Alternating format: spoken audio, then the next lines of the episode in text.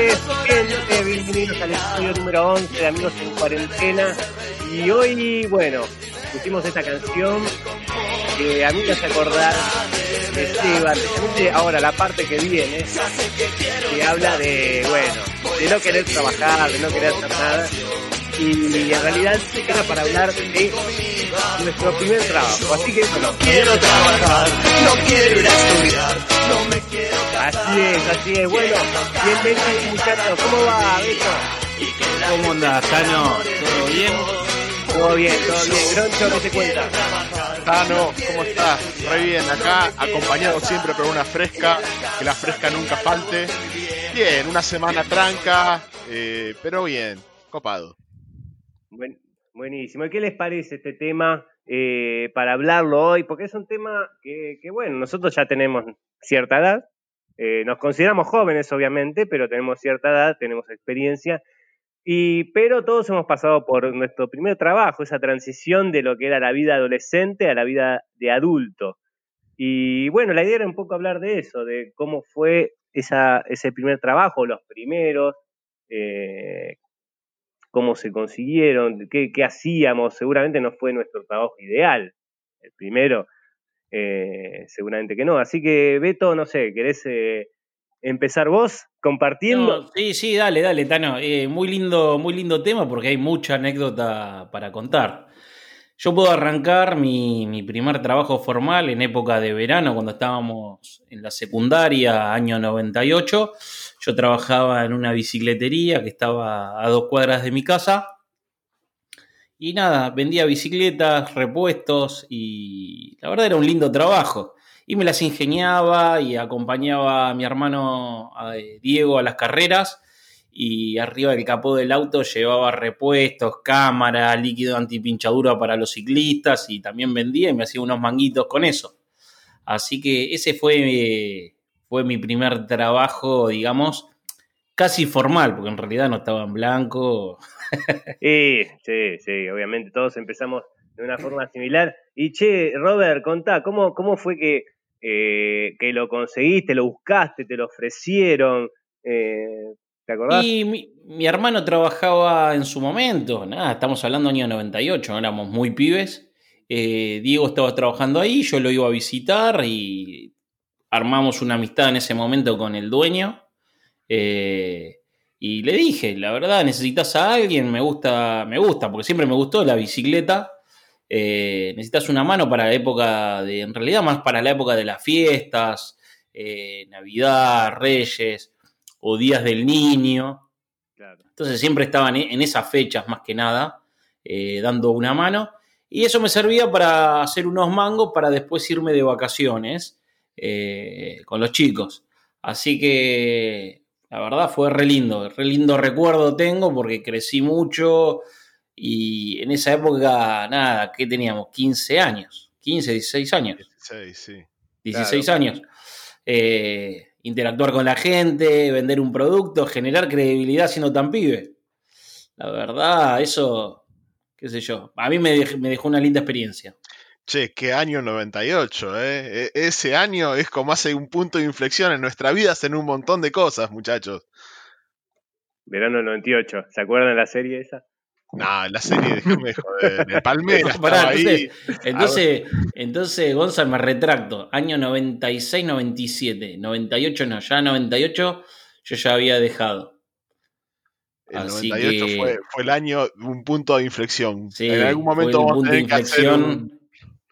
Sí, de Chile. De Chile, nuestra época, nuestro cuasi eh, viaje de egresado a Chile. Bueno, Buen antes, antes de irnos a eso, porque eso, eso es un tema para un capítulo entero. Eh, che, empezaste re de pibe, Beto. Sí, a- arranqué de pibe. eh, también era por un punto de que, nada, me gustaba tener mi propia plata. No depender de mis viejos. eh, siempre estaban mis abuelos que siempre me daban unos mangos. Pero nada, quería hacer esa diferencia, qué sé yo. Era la necesidad de, de ese momento, creo. Claro. Eh, Sí. sí, decime, decime. No, no, le iba a preguntar a Groncho, pero decime, decime. No, no, te digo, decile. bueno, listo, seguimos. Seguimos, Grosso. Eh, contanos, eh, tu primer laburo. Mira, eh, el primer laburo, aparte de hacer changuitas en los veranos cuando era pibe, cortar pasto, pintar, para juntar unos mangos para irme de vacaciones, como dice Robe, eh, fue la- una pasantía, ¿no? En el colegio. Fueron unos meses ahí en Osmecom, en San Martín. La verdad Lo que recuerdo. vos también la pasaste a esa. Pero eh, el primer laburo posta, eh, estábamos terminando quinto año y mi viejo habló con una despachante de aduana amiga de él, Marcela, y me- le dije a mi viejo que necesitaba un cadete. Me preguntó a mí y dije, dale, yo voy. Y yo la verdad es que no sabía ni nada de manejarme en el centro, si iba al centro era muy, pero muy rara vez. Con la guía Filcar de bolsillo. Sí, sí, olvídate. Era mi mejor amiga la, la guía Filcar. Ah, no existía ese GPS en el teléfono, nada de esas cosas. Nada, nada, nada. No, no sabés lo que fue. A ver, disfruté muchísimo ese laburo porque conocí el centro. eh, laburaba y era turista en mi ciudad, ¿no? Porque terminaba metiéndome dentro de la catedral, en el Museo de la Casa Rosada, en todos los museos y lugares y bares icónicos que hay por toda la ciudad que yo no conocía. Y ese laburo me dio la chance de aprender a moverme en el centro, me dio la chance de conocer un montón de lugares lindos y también de ser turista en mi ciudad. Claro, claro. Che, eh, así que bueno, vos también empezaste de chico haciendo changuitas y, y después te tiraste a eso apenas terminaste la secundaria. Sí, sí, sí, ya en diciembre estaba trabajando con Marcela. Bueno, Y Tano, contanos vos, que vos tuviste también un lindo laburo. sí, sí, bueno, yo, Que yo- te permitió estudiar, digamos, ¿no? Claro, yo empecé, bueno, empecé más tarde que ustedes, fui, fui más holgazán en ese sentido. Eh, si bien tuve la, la misma experiencia de esa pasantía en Osmecón eh, como Go- Gonzalo, porque bueno, era, eh, la ofrecía el colegio, eh, pero eran dos, dos veces por semana, era algo muy tranquilo. Después tuve una experiencia con mi viejo, que, que mi viejo es colocador de pisos, y, y duré una semana. Eh, después de laburar 12 horas por día, eh, le, dije, le dije, no, gracias, gracias, pa. Eh, un laburo muy exigente, estaba muy bueno, pero bueno, eh, no, no, no, no me dio, no me dio el cuero. Así que, que, bueno, me empecé a estudiar y yo estuve estudiando más o menos un año y medio y, surgió la, la oportunidad de trabajar en un estacionamiento, eh, como, como eh, bueno, cobrando, cobrando básicamente. No me dedicaba tanto a estacionar los autos, sino la gente estacionaba sola y yo cobraba. Pero lo lindo de ese trabajo que eran pocas horas, era cerca de mi casa y lo que más recuerdo era que todos los días tenías visitas de alguien, o de Robert o de Gonzalo. Robert obviamente estaba, estaba acá en Buenos Aires en esa época, o Gonzalo venía también cada tanto, eh, o cualquiera de otros amigos, todos los días. Era, era, una continuación de la secundaria. Creo que fue el trabajo que más me costó dejar ese. Estuve varios años y cobraba dos mangos. Eh, yo no sé a plata de hoy cuánto sería lo que cobraba, pero era muy poco lo que, lo que cobraba, pero realmente lo disfruté porque era, era muy divertido. Sí, Así eh, que, sí, ¿qué Sí, ibas a son, decir? esos, son, esos primeros, son esos primeros trabajos que, que nada, uno estaba dispuesto a hacer, no cualquier cosa, no cualquier cosa, pero uno estaba dispuesto a, a, a ganar un poquito de experiencia para después llenar el currículum. Y claro, y, y claro, sí, sí, eh, eh, en el mundo laboral eh, siempre escuchamos esos casos de, de me piden experiencia, pero ¿cómo voy a ganar experiencia si no me dan un primer trabajo?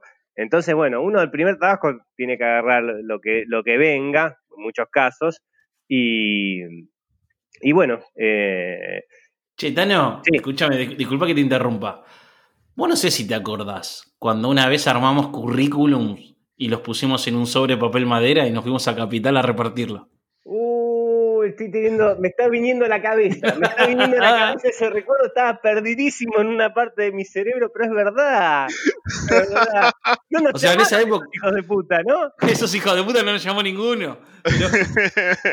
O era choto el currículum o no se limpiaron el culo, algo pasó. Sí, no sé, no sé, qué, qué cosa, mirá, eso habrá sido el año 99, 2000, por ahí habrá sido, Robert. Sí, por ahí, por ahí. 2000, 2000, 2001, por ahí. Mirá. Que sí, esa época era bravísima.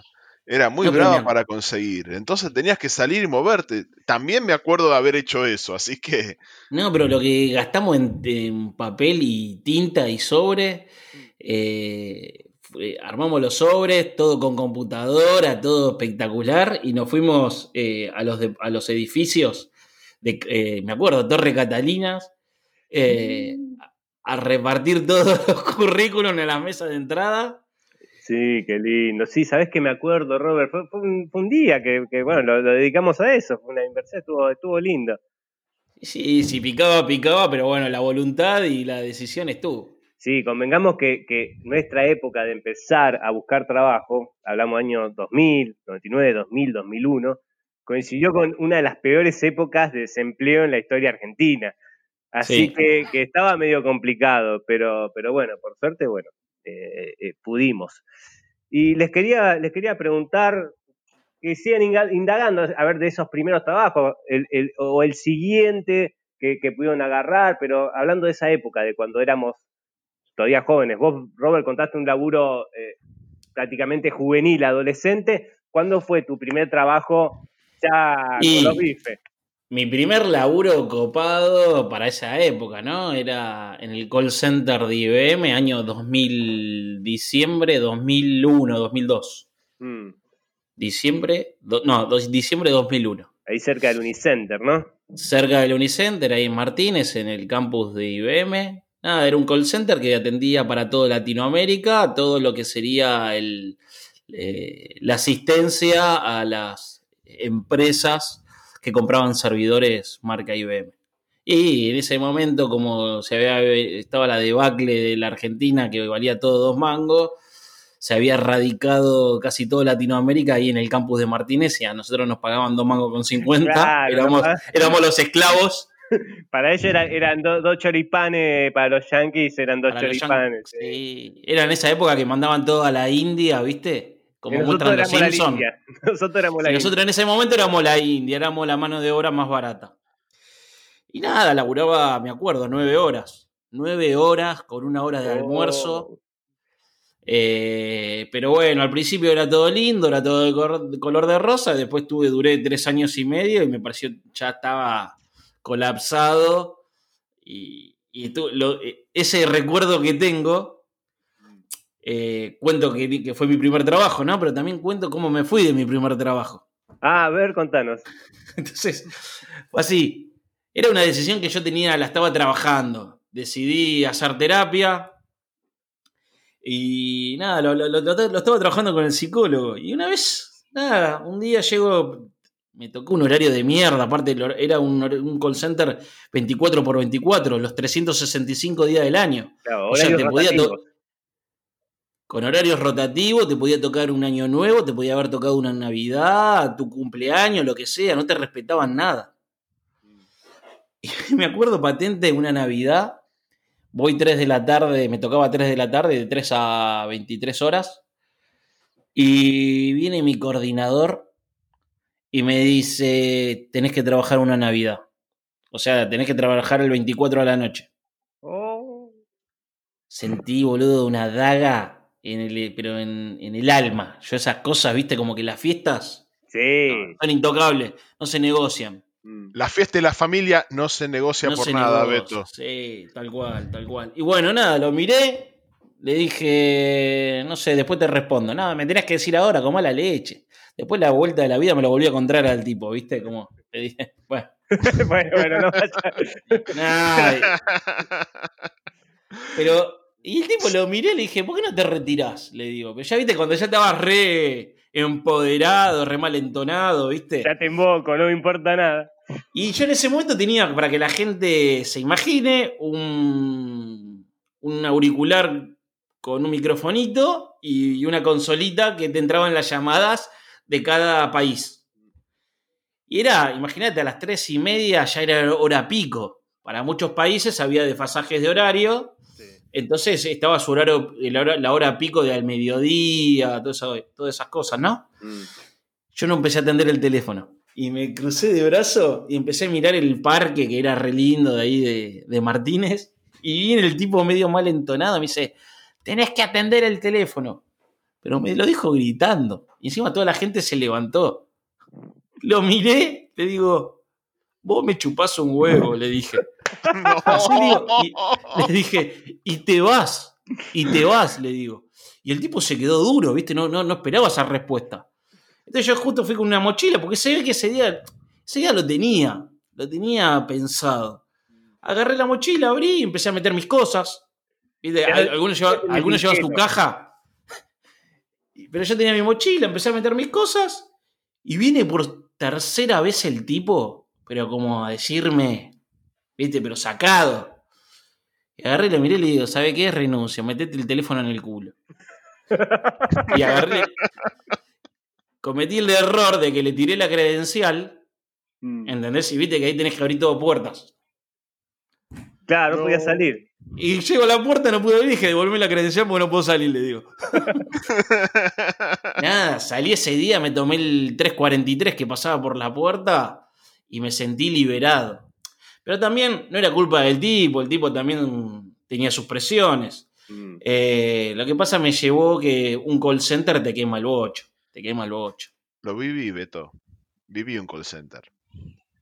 ¿Qué, ¿De qué hacías en el call center, Gonza? Mira, eh, después de, de esa experiencia hermosa de cadete, dije, bueno, me voy a dedicar a estudiar un poco, renuncié y me, me- me dediqué a mi facultad.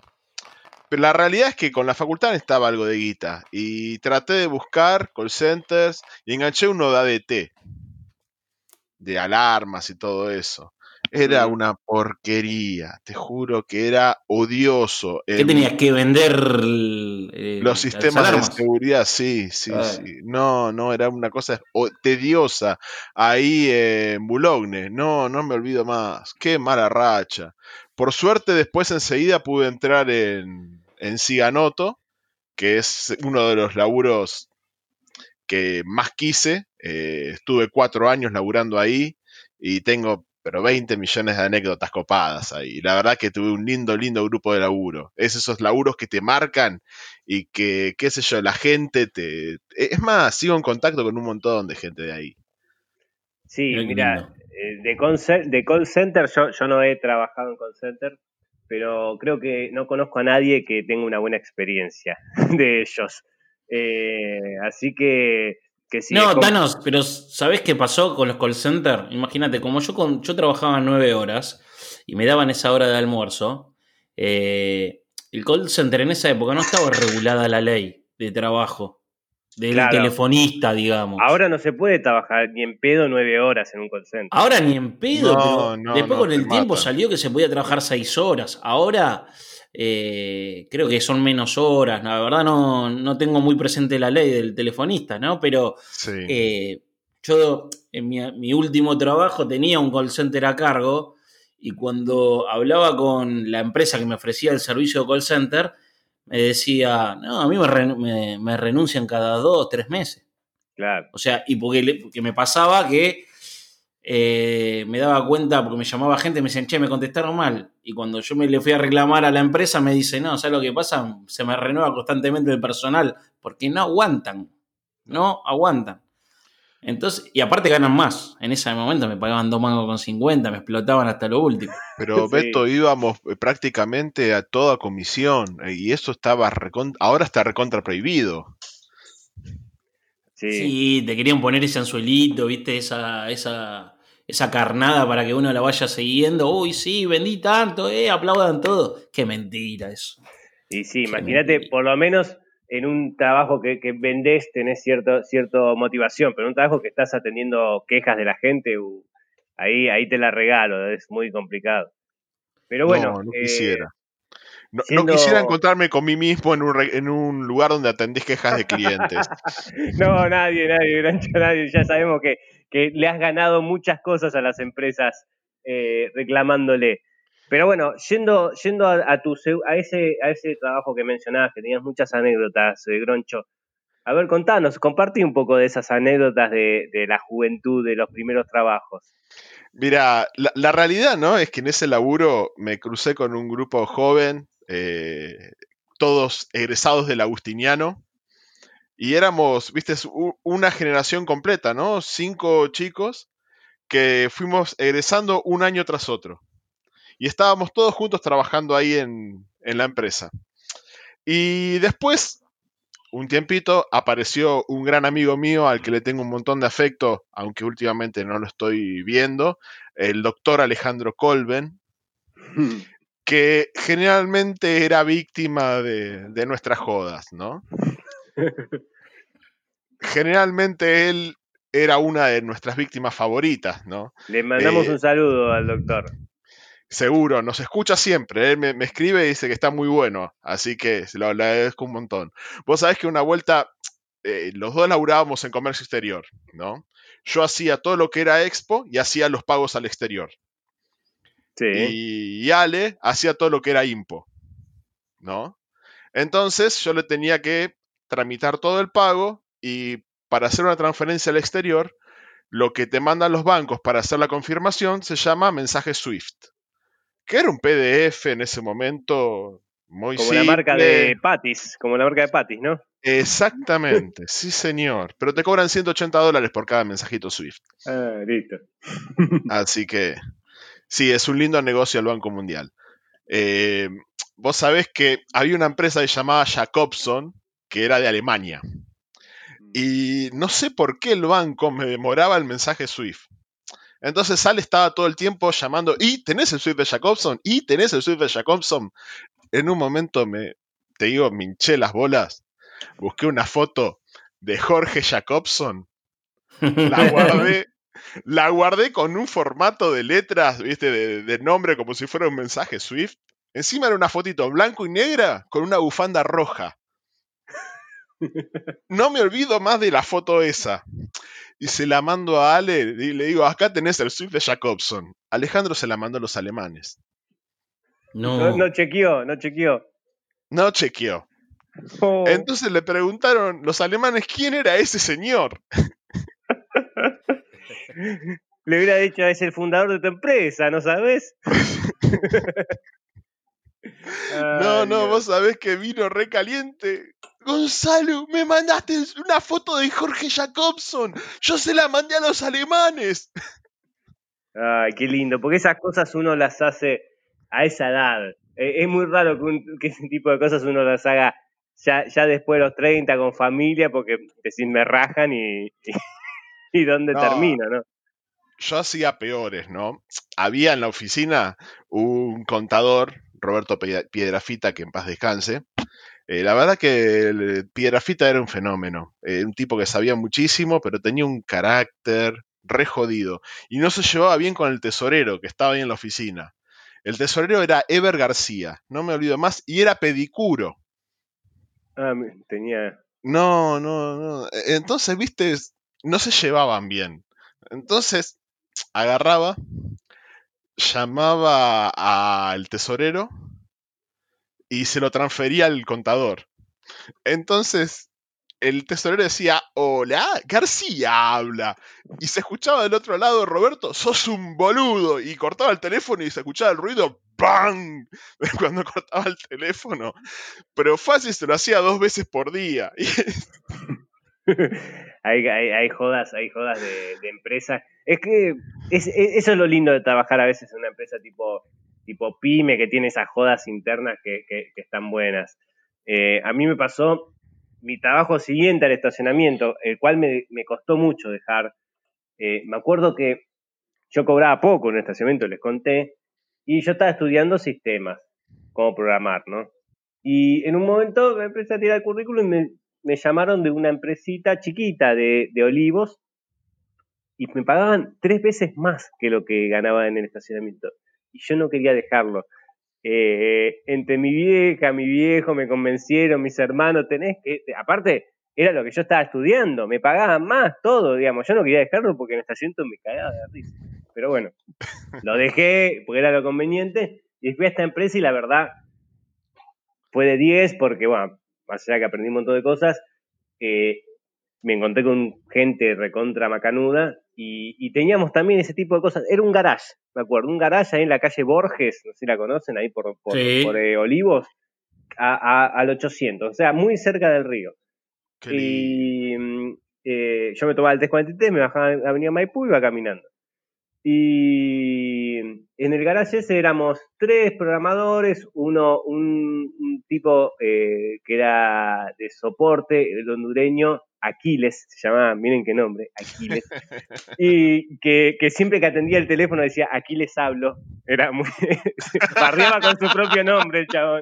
Eh, y era muy, estaba bueno, todos los viernes comprábamos cervecita, no venía el dueño, no venía el dueño, espero que no esté escuchando, eh, porque quizás los pibes que están ahora lo siguen haciendo. Que Eh, se vaya a cagar, boludo. ¡Qué malos, Tano, qué malos! Sí. y bueno, tomábamos cervecita y, y, Escabiabas y todo, dale. y, y pizza, pizza y cerveza era, de ahí de la farola que estaba cerca.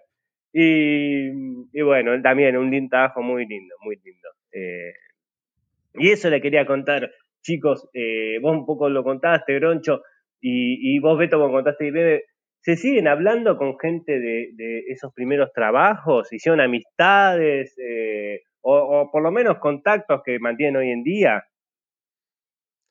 Por mi lado, por mi lado no, pero no es que lo que pasa era un laburo tan cansador que rotado con el tiempo, viste, mucha gente fueron dejando y te- se fue perdiendo, digamos.